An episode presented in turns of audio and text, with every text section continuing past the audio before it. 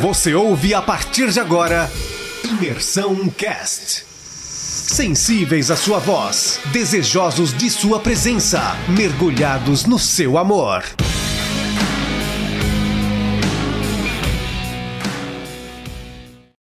Bom dia, galera. Tudo bem com vocês? Vamos estar tá fazendo a parte do devocional de Gênesis capítulo 38, né? É um, um capítulo bem importante. A gente vai ver mais um conflito familiar, né, envolvendo os patriarcas. Agora na, com Judá e Tamar, né? Judá é uma figura muito importante. A gente vai ver que foi um dos fundadores das 12 tribos de Israel, né? E que também faz parte, né? Tanto Judá, Tamar, faz parte da, da linhagem real da qual surgiria o Messias, né? Da descendência de Jesus Cristo, nosso mestre, né? Mas a gente vai ver que Judá, ele acabou se envolvendo em problemas, né? Por falta de obediência, né? A gente vai ver que tanto Abraão como Isaac sempre tiveram cuidados para que, seus, para que seus filhos casassem com mulheres da própria região, para que não casasse com as cananeias, né? Ou com os cananeus.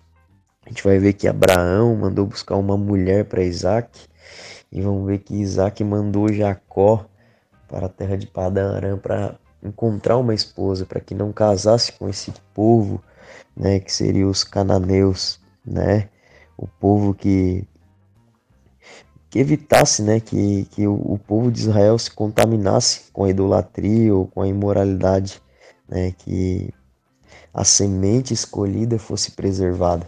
Né? E a gente vai ver que Judá ele não teve esse zelo, esse cuidado, ele não, não teve esse aprendizado com, com, com seus antepassados. A gente vai ver que ele se afasta dos seus irmãos né? E ele vai para uma terra um pouco distante. Lá ele vê uma mulher cananeia, né?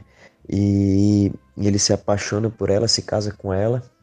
Quando ele, a partir do momento que eles se casam, eles têm três filhos, né? E assim que ele tem três filhos, ele arruma uma esposa também para um dos filhos, né? Um dos filhos se junta com a sua esposa. A Bíblia fala que Deus rejeita esse filho e mata ele, né? E ele pede que o segundo filho se case com a mesma esposa para que desse continuidade na descendência. Então a intenção de Jacó era boa. Ele queria que a descendência continuasse, mas da forma errada, sabe? Uma forma desobediente. Não era a forma que o plano deveria seguir. Né? E a gente vê que esse segundo filho também é morto. Deus também mata esse segundo filho, porque quando ele iria ter relações com a, com a mulher, que seria Tamar, né? ele jogava um sêmen na terra. Então ele impedia que a, que a, que a geração desse continuidade. Né? Então a gente vai ver que, que mais um filho dele ele perde, mais um filho morre né? E ele manda guardar essa, ele manda que Tamar se guarde para que ela possa se juntar com um filho mais novo, né? Para que, que, ela que eles possam dar continuidade na descendência. Só que nesse período a esposa de Judá também morre. Então a gente vai ver que de uma escolha errada ele colheu um, um, um, grande conflito familiar, né? Perdeu dois filhos, mais a esposa, e no final da história a gente vai ver que ele também se deita com Tamar, né? Tamar se veste, se cobre, eles até acham que ela é uma prostituta, ele acaba se deitando com ela, engravida ela. Então a descendência ela, de, de, de, de Judá ela continua, ela é, ela é dada continuidade, né? Só que ele se deita com a própria mulher do filho, engravida ela, aí nasce Pérez, que seria o, filho, um dos filhos de Tamar, e dá continuidade na geração. Mas o, o que eu quero trazer de aprendizado com, com esse texto, sabe, é a desobediência. Né, a desobediência de agir pela, pelo aquilo que os, no, que os nossos olhos vê, né? Judá foi atraído pelos olhos, ele não, não procurou zelar pela continuidade da promessa, ele não procurou zelar e olhar para os seus antepassados a forma que eles seguiram. E a gente consegue ver que todos esses acontecimentos do livro de Gênesis, eles servem, sabe, como uma vacina para nós, para nos ensinar, né? E a gente vai ver tanto conflito, né, em, em, em, nessa questão familiar, nessa construção familiar, e a gente vai ver que a, a, a maioria desses conflitos é por falta de obediência. Né, obediência naquilo que, que Deus sempre zelou que seria a sua promessa, o seu plano, né? a gente vai ver todos os patriarcas tendo algum problema, algum conflito nessa área por falta de obediência.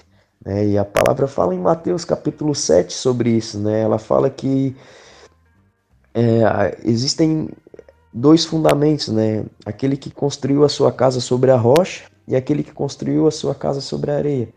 Então ele começa falando, né? Ele, ele fala sobre esses dois fundamentos. E o engraçado, eu vou até abrir aqui rapidinho.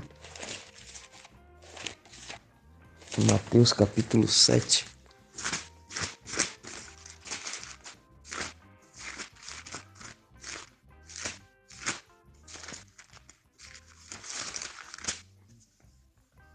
Ele fala que todo aquele, pois, que ouve as minhas palavras e a põe em prática, será comparado a um homem prudente que edificou sua casa sobre a rocha.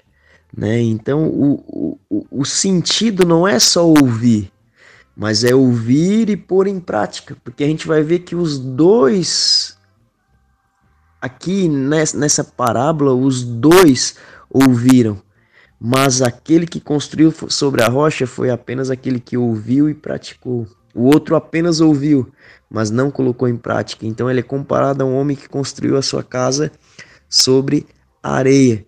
Né? Então a gente vai ver que só ouvir não é o suficiente. É ouvir e obedecer.